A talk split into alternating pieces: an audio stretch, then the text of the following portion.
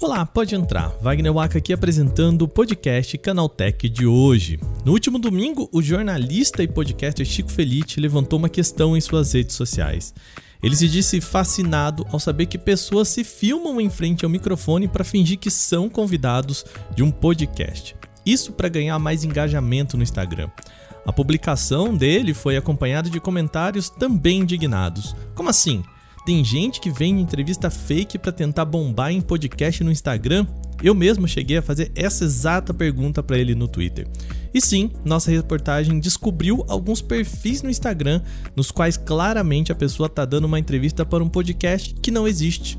E por que, que essas pessoas fazem isso? Bom, esse é o assunto que eu discuto hoje com a pesquisadora em comunicação digital na USP, Isaf Karawi. No segundo bloco, vamos falar de uma tecnologia chinesa chamada trem-bala com asas. Calma, essa é uma daquelas tecnologias cujo nome é mais legal do que a entrega propriamente dita. Na verdade, o chamado trem-bala com asas utiliza levitação magnética. A gente explica hoje certinho no podcast. Por fim, um novo combatente entra na batalha dos streaming de vídeo. A rede de mercados Walmart iniciou uma parceria com a Paramount a ideia é que o usuário possa fazer uma assinatura só e conseguir descontos em fretes e acesso ao catálogo do Paramount Plus. Você já viu essa ideia em algum concorrente do varejo? Bom, claramente as duas querem roubar o espaço da Amazon. Começa agora o podcast Canaltech, o programa que traz tudo o que você precisa saber do universo da tecnologia para começar o seu dia.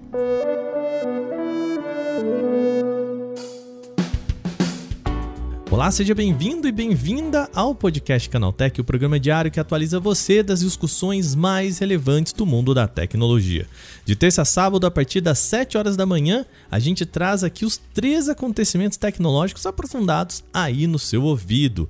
Lembrando, você tem podcast de terça a sábado por aqui, de segunda-feira também, o Porta 101, que é o nosso podcast semanal. E a gente fala dessa vez sobre redes sociais, como que o vídeo tomou conta do TikTok TikTok, do Instagram e toda essa polêmica em volta da hegemonia do vídeo nas redes sociais.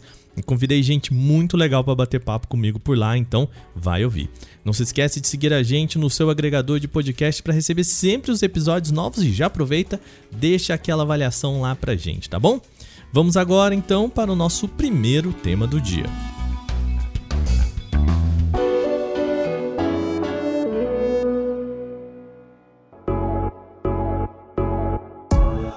Imagine a seguinte cena: uma personalidade ou especialista está diante de um entrevistado, gravando uma entrevista para um podcast em vídeo. Só que você não chega a ver a gravação toda, só um corte de 30 ou 60 segundos que foi compartilhado ali no Instagram. Agora perceba que o podcast em questão nunca aconteceu. O corte vem de um programa fake, artificial, montado só para aquela cena. Na verdade, o influenciador ou influenciadora só gravou aquele pedaço que vai para o Instagram.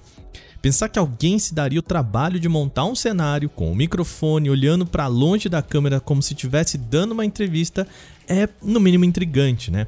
Tanto que fez o jornalista e podcaster Chico Felite compartilhar sua obsessão pelo assunto no Twitter.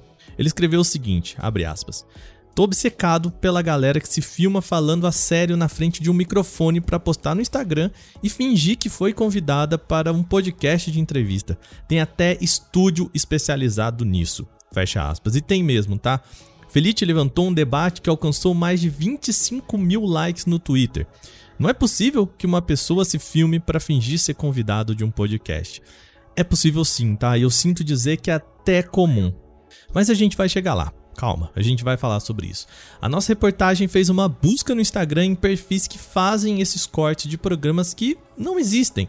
Em um deles, o influenciador, um homem de camisa preta, está sentado em uma cadeira gamer também preta, com os braços jogados assim de forma despojada sobre uma mesa de madeira bem ordinária, diante de um proeminente microfone desse de estúdio.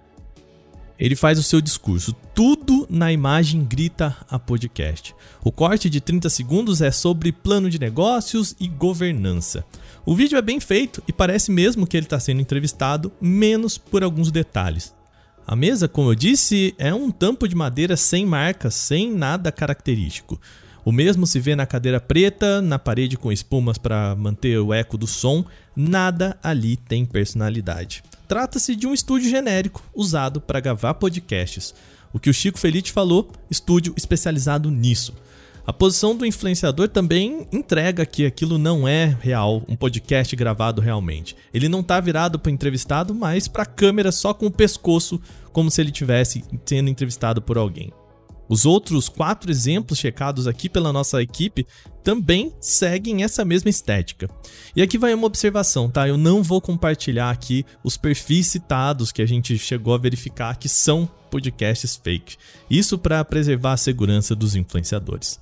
Tá, mas aí você está perguntando por que, que as pessoas fingem que estão sendo entrevistadas em um podcast? E é isso que eu vou discutir agora com Isaf Karawi, pesquisadora em comunicação digital na USP e também autora do livro De Blogueira a Influenciadora. A gente vai falar sobre por que as pessoas fazem isso. Vamos lá. Primeiro, Isaf, obrigado por vir aqui bater um papo com a gente. Tudo bem com você? Como que tá? Tô ótima e muito feliz de participar do podcast. Para mim é uma alegria estar aqui com vocês. Tem um, um burburinho aí essa semana sobre a internet, né? Alguns usuários descobrirem que influenciadores pedem para serem gravados como se estivessem no formato de podcast, mais um podcast que não existe. É tão estranho assim isso na internet? Eu acho que você disse uma coisa boa que é estética. Uhum. E, e, isso já ajuda a gente a pensar um pouco por que, por que, que a gente tem se deparado com as, esses cortes que simulam um podcast. E a questão da estética é, o Instagram, ele vai definindo formatos, definindo formas de linguagens. E a gente tem visto de um tempo para cá que esse formato do podcast cortado e perfeitamente ali para aqueles 30 segundinhos do Instagram tem sido uma constante. Então, passou a ser uma linguagem, passou a ser também uma estética, né? Então, o que a gente vê é essa estética se naturalizando, esse formato se naturalizando. Então, muita gente se apropriando dessa, dessa narrativa para também levar para os seus espaços.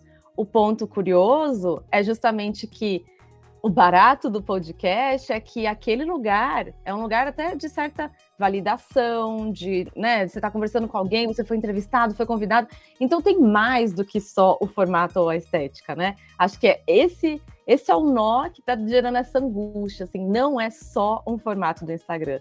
Ele tem uma razão de existir, mas do jeito que tem sido feito, né, esse podcast fake, essa razão de existir está um pouco questionável aí, né? Uhum. É como se o formato do podcast criasse uma versão né, virtual ali, uma versão plástica de uma validação de autoridade. Né? Então, como se a pessoa tivesse sido convidada para um podcast porque ela é uma autoridade naquele assunto. Seria isso. Exatamente. E tem uma coisa que a gente tem que sempre reconhecer, assim. Há valores em todo campo social, todo grupo social vai reconhecer dentro desse grupo algo que é mais ou menos importante, algo que é considerado um valor, um diferencial. Então, se a gente pensa, por exemplo, num grupo de nutricionistas, o que, que é um diferencial? O que, que vai indicar um bom nutricionista?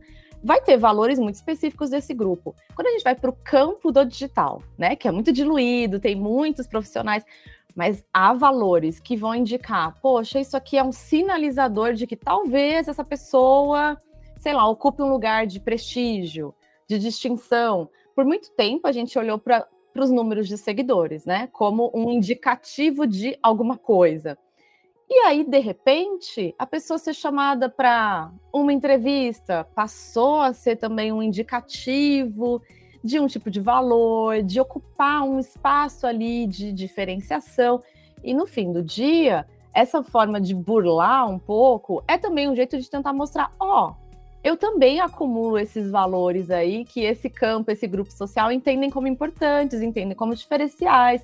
Então, é um pouco vem daí esse movimento, né? Não estou dizendo assim, ah, é bom, é ruim, estou dizendo que vem daí, né? Ele é resultado desse processo todo de entender isso é um valor de distinção. Isso vai me colocar num lugar de prestígio, ou isso vai fazer com que as pessoas me entendam como alguém que ocupa uma posição ali de destaque nas redes. Então, eu vou me apropriar disso. Se é isso que precisa, é isso que farei, né? Então, é um pouco vem daí, né? É uma resposta a esse movimento. Causa um estranhamento essa característica fake, essa característica criada, né? Artificial, eu acho que é a palavra, né? Isso é tão é, incomum no universo das redes sociais? Aí que tá a questão. Não sei se quem tá ouvindo a gente já, já viu um documentário chamado Fake Famous, que é um, um documentário da HBO, em que eles vão acompanhar alguns influenciadores digitais nessa busca por visibilidade, por fama, enfim. E nesse processo de acompanhar esses influenciadores digitais, eles se deparam com coisas curiosíssimas, do tipo influenciadores que alugam uma hora num cenário de um jatinho para poder fazer fotografias ali e depois postar nas redes e dizer que estava num jatinho. Ou que faz fotos num spa fake para dizer que passou um dia ali. Então a gente tem esse lado obscuro assim das redes, que é a venda de uma imagem. Porque a gente não pode esquecer que as redes se organizam a partir da visibilidade e, portanto, um sujeito bem ajustado socialmente é aquele que dá conta de se organizar a partir de imagens de construir uma imagem de si, de construir uma imagem de si que também será bem vista e consumida por audiências. Então tem todo um jogo aí das redes que sustenta essa racionalidade, na verdade, né? É uma maneira de pensar que a gente vai naturalizando. Quer dizer que, ai, tá tudo bem, então as pessoas vão fazer coisas de mentira e dizer que é verdade? Não é isso. Mas tem essa esse lugar, né? Eu gosto muito de dizer as coisas não brotam do nada. A gente não não acorda um dia e fala, vou fingir que estou num podcast. Aquilo vem de, de algo que a gente identifica, né? Então, isso acontece. É, é, até triste, assim, pensar, nós, profissionais da comunicação, né? Pensar nisso dá até um, um desânimo, assim. Mas acontece. E, e acontece, de novo, sem banalizar, acontece porque também não estamos ainda habituados a entender o que, que tem que ser mais ou menos valorizado no espaço digital. A, a imagem, a visibilidade são questões que são levadas muito em consideração, mas será que há outras coisas que a gente pode levar em consideração? Será que há outros valores que a gente pode né, é, reconhecer? Então, acho que a gente também está num, num, momento decisivo, assim, de, poxa, se eu posso simular qualquer coisa, então eu vou ter que olhar para outras questões para averiguar se aquela pessoa é uma pessoa bacana de acompanhar, é uma pessoa autêntica, tá? aí é uma palavra da moda, né, que a gente abriu mão, né? Se fala tanto de autenticidade, mas bem, será que isso passa por autenticidade? Então, enfim, são questões aí para a gente pensar mesmo, né? Esse é um fenômeno muito brasileiro de tentar fazer essa artificialidade em volta do podcast. Isso também é um fenômeno que se vê fora do Brasil. Legal essa pergunta, porque tem uma questão assim, Wagner. A gente, o Instagram, ele tem uma característica que tem pesquisadores que dão até um nome para isso e eu já tentei várias vezes traduzir, mas é a expressão templateability, que é template e essa essa lógica de ser um lugar de templates que vão se adaptando, né? Então, uma cultura do template. Tem pesquisadores que nomeiam o Instagram como esse espaço de templateability. Por quê? Porque se a gente prestar muita atenção, o Instagram, ele é um espaço em que a gente vai replicando aquilo que funciona, né? Então a gente tem vários, inclusive, arrobas no Instagram que você consegue ver a mesma selfie 300 vezes, todas iguais, a mesma foto do café da manhã, o mesmo avocado toast. As pessoas vão replicando aquilo que funcionou. Por quê? Porque se a gente pensa nessa, nessa economia mesmo que se forma ao redor do Instagram, algumas coisas dão super certo, outras não dão tão certo. E aí o que a gente tem visto hoje é, bem, eu vou tentar experimentar menos e acertar mais, porque as pessoas querem ganhar visibilidade nas redes, então elas vão apostar naquilo que elas entendem como certo, não tem erro.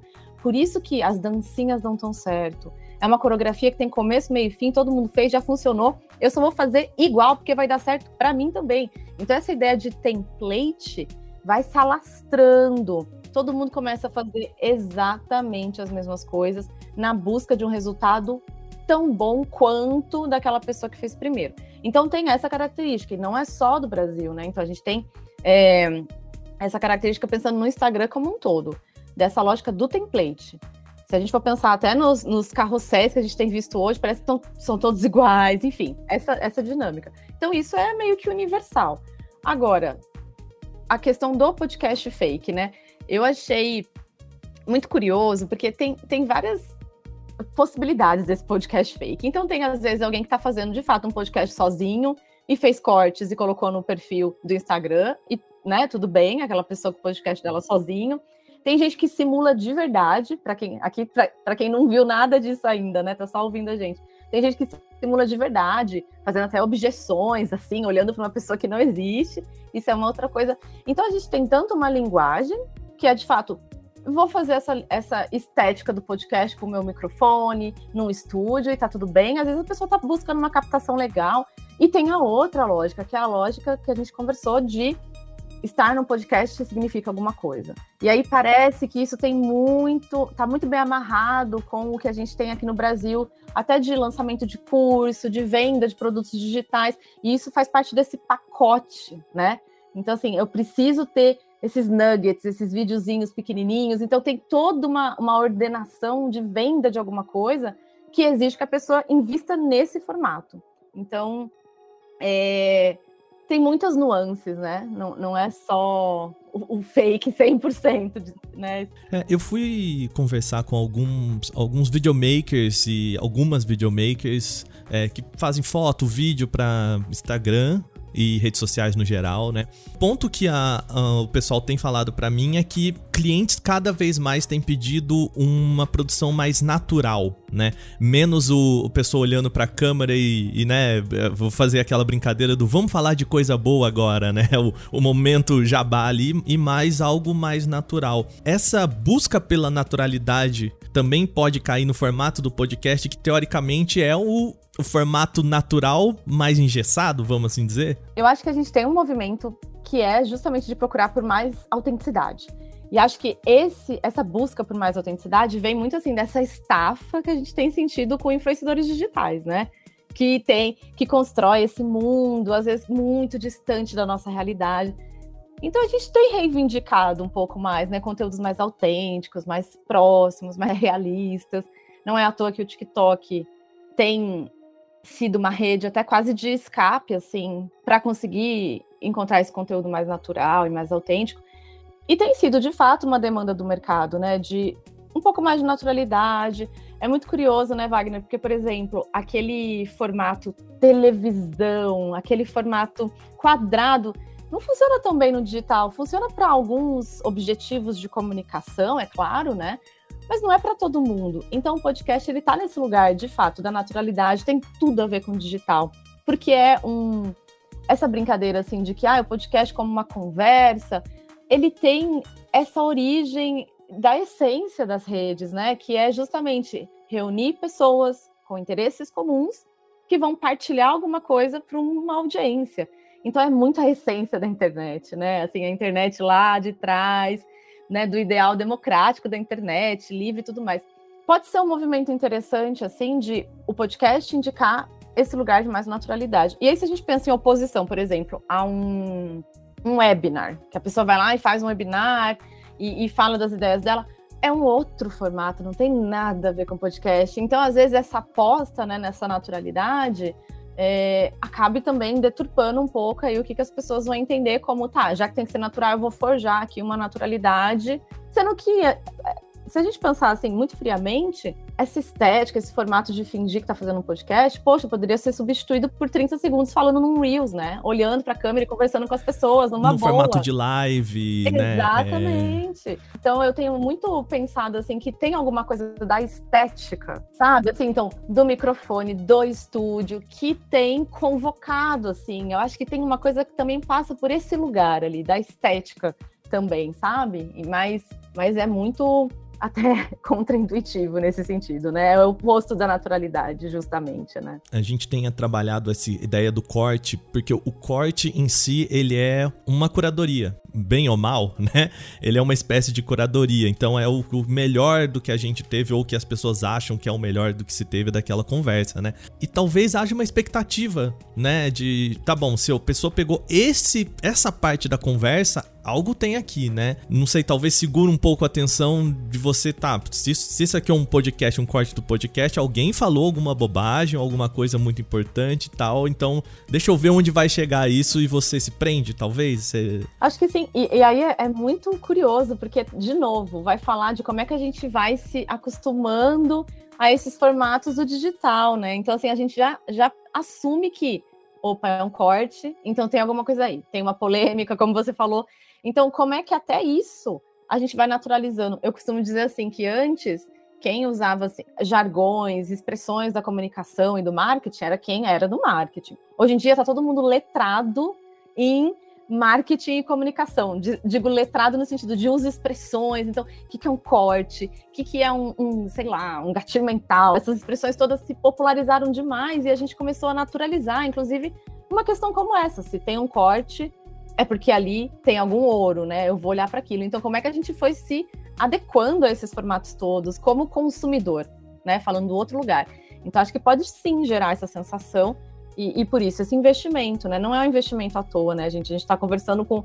Porque isso gera estranhamento, mas está em circulação.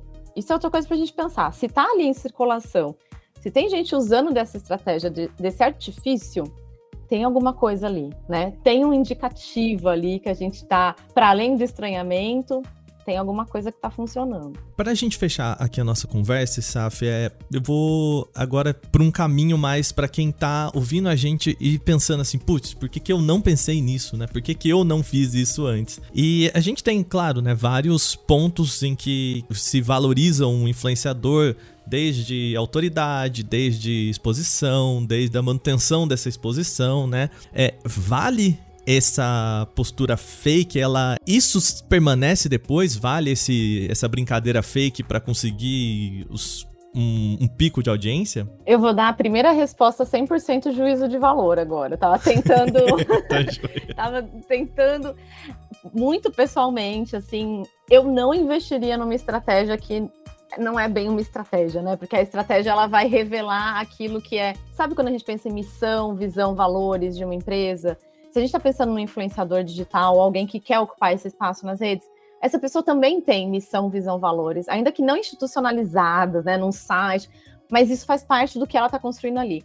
E é por isso que a gente pensa em estratégias, tentando dar visibilidade para aquilo que é um valor para ela, para aquilo que é parte do que, como é que ela conquista os espaços que ela conquista. Então, se você constrói nas redes e dá visibilidade para algo que não tem nada a ver com a atuação daquela pessoa, no que aqui está se solidificando, né? Então, assim, 100% pessoal aqui, e muitos estrategistas acho que vão concordar com essa perspectiva, é preciso pensar estratégias que de fato tenham sustentação na produção daquela pessoa, na atuação profissional daquela pessoa. Acho que é muito é pensar muito curto prazo, assim. Vou fazer algo que está tá muito hypado e vou investir nisso. Tá em longo prazo. Se você quer, por exemplo, ter visibilidade nas redes, você tem que ser uma pessoa que é também trendsetter, que inova, que é criativo. E não só alguém que vai o tempo inteiro é, de algo que está ali porque outras pessoas consolidaram esse formato. Não quer dizer que não pode usar, mas falta alguma coisa ali, né? Falta aquilo que ampara. Então, acho que é, é uma estratégia um pouco equivocada que tem um único objetivo de visibilidade. Visibilidade pela visibilidade, a gente sabe que é super instável, né? Basta o Instagram mudar os algoritmos que a sua visibilidade também muda, por exemplo. Então, acho que precisa ter alguma coisa ali por trás para respaldar isso. Isaf, obrigado. Agora você já sabe o caminho aqui do podcast. Espero que possa vir mais vezes aqui bater um papo com a gente também. Muito obrigada, eu que agradeço. Uma pauta super polêmica, mas contem comigo. Espero que tenha sido produtivo para todo mundo. Obrigadão. Perfeito.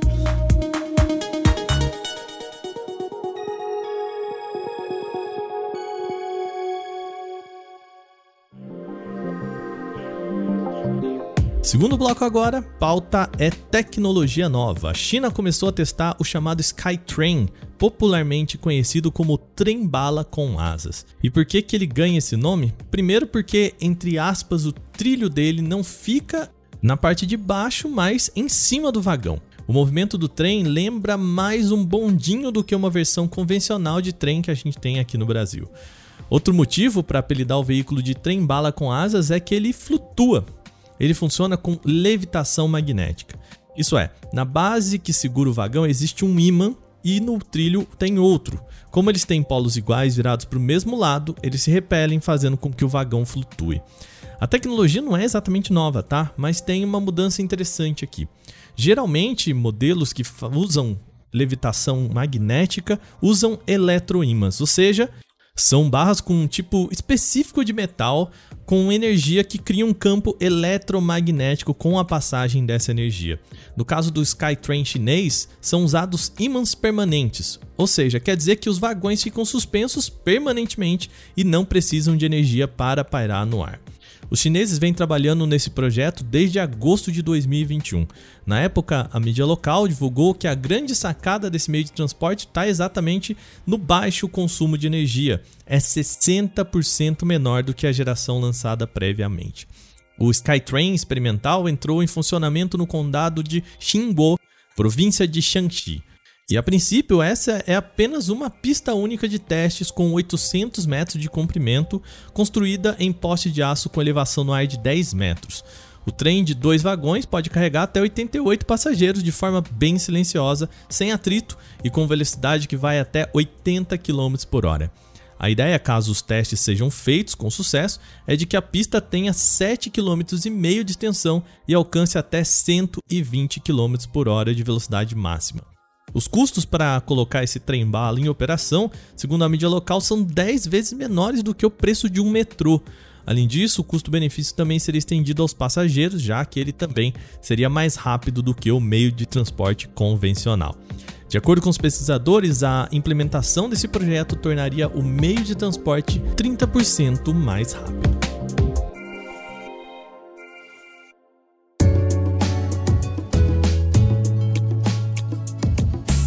No último bloco de hoje, vamos falar sobre a batalha do streaming de vídeo. O Walmart quer entrar no mercado de entretenimento, mas em partes. A companhia vai se aliar ao Paramount Plus para impulsionar a plataforma para que ela tenha mais força e competir com o Prime Video. Mas o que, que o Walmart tem a oferecer nesse acordo? A empresa tem um plano de benefícios chamado de Walmart Plus, que oferece descontos em compras, frete grátis e outras benesses. A ideia agora é adicionar a assinatura do Paramount Plus no pacote de assinantes do Walmart Plus. Com uma única assinatura de 12 dólares e 95 centavos, algo que equivale a 66 reais por aqui, o cliente da varejista vai contar com todos os benefícios do programa, com frete grátis e descontos além do catálogo de streaming.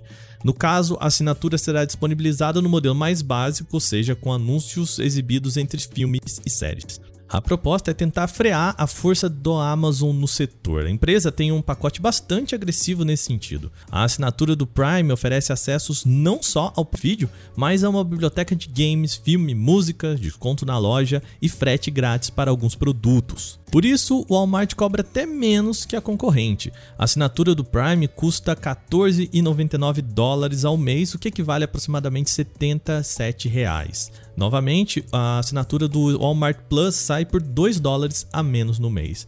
Assim fica claro que a estratégia do Walmart é realmente oferecer algo semelhante por um valor um pouco menor para tentar atrair parte desse público e tentar melhorar os seus números. O Walmart Plus foi lançado em 2020 e não teve um total de assinantes ainda divulgado pela empresa, mas analistas de mercado estimulam que a base de usuários gira entre 11 a 32 milhões nos Estados Unidos. O seu principal concorrente, o Prime, já tem cerca de 200 milhões de assinantes. Como o Walmart Plus não está disponível no Brasil, não há informações se a parceria com a Paramount Plus vai se estender para cá. Bom, terminadas as principais notícias de hoje, vamos agora para o nosso quadro Aconteceu Também.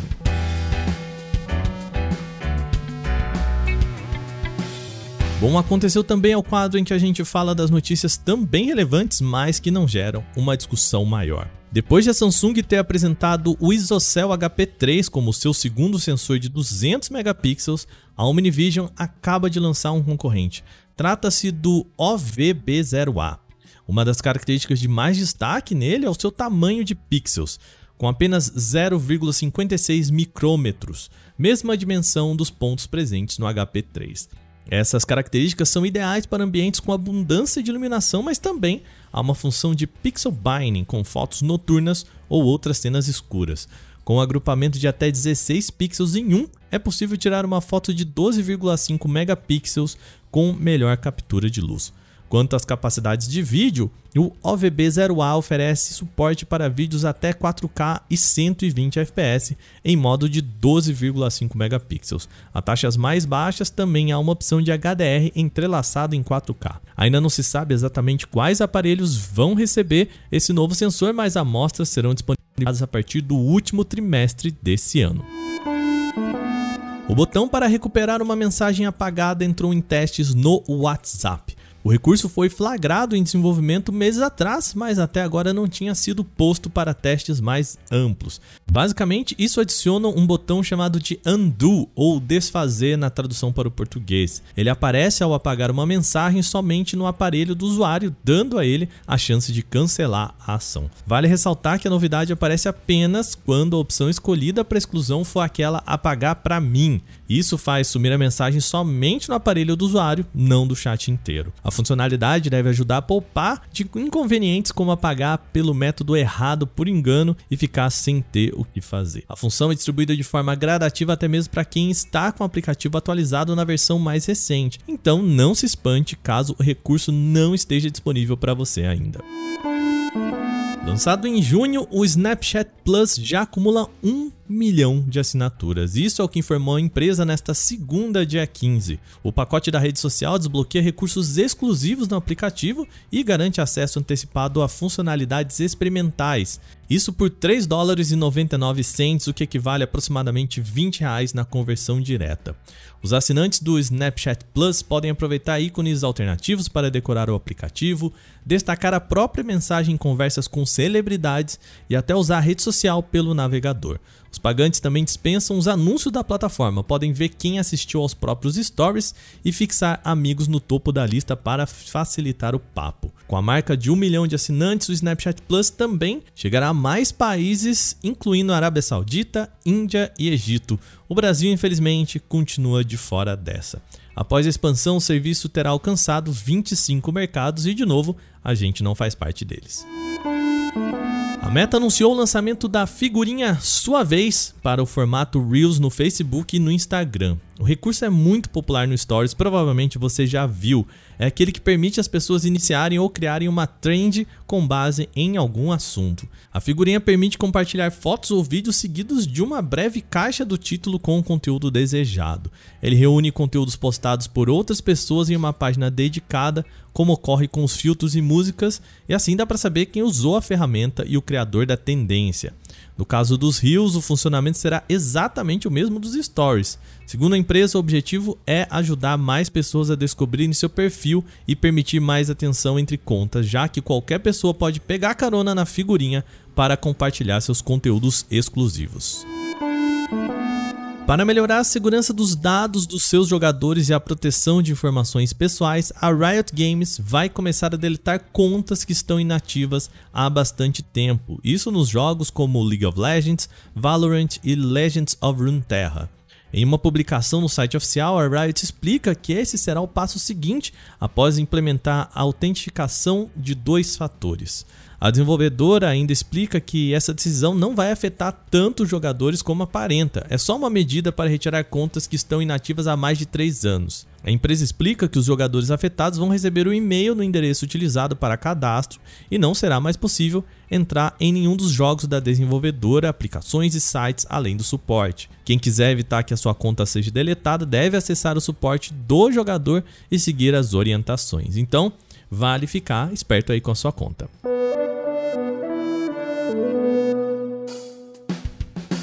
E com essas notícias, o nosso podcast Canaltech de hoje vai chegando ao fim. Lembre-se de seguir a gente e deixar uma avaliação no seu agregador de podcast se você utiliza um. É sempre bom lembrar que os dias da publicação do nosso programa são de terça a sábado, sempre com episódio novo logo de manhã para acompanhar o seu café aí aproximadamente às 7 horas. Esse episódio foi roteirizado, apresentado e editado por mim, Wagner Waka, com a coordenação de Patrícia Gnipper. O programa também contou com reportagem de Igor Almenara, Vinícius Mosquen, Almeni Lisboa e Igor Pontes. A revisão de áudio é da dupla Gabriel Rime e Mari Capetinga, com trilha sonora de criação de Guilherme Zomer. Agora a gente vai ficando por aqui com o nosso podcast Canaltech. Amanhã tem mais. A gente se vê. Aquele abraço. Tchau, tchau.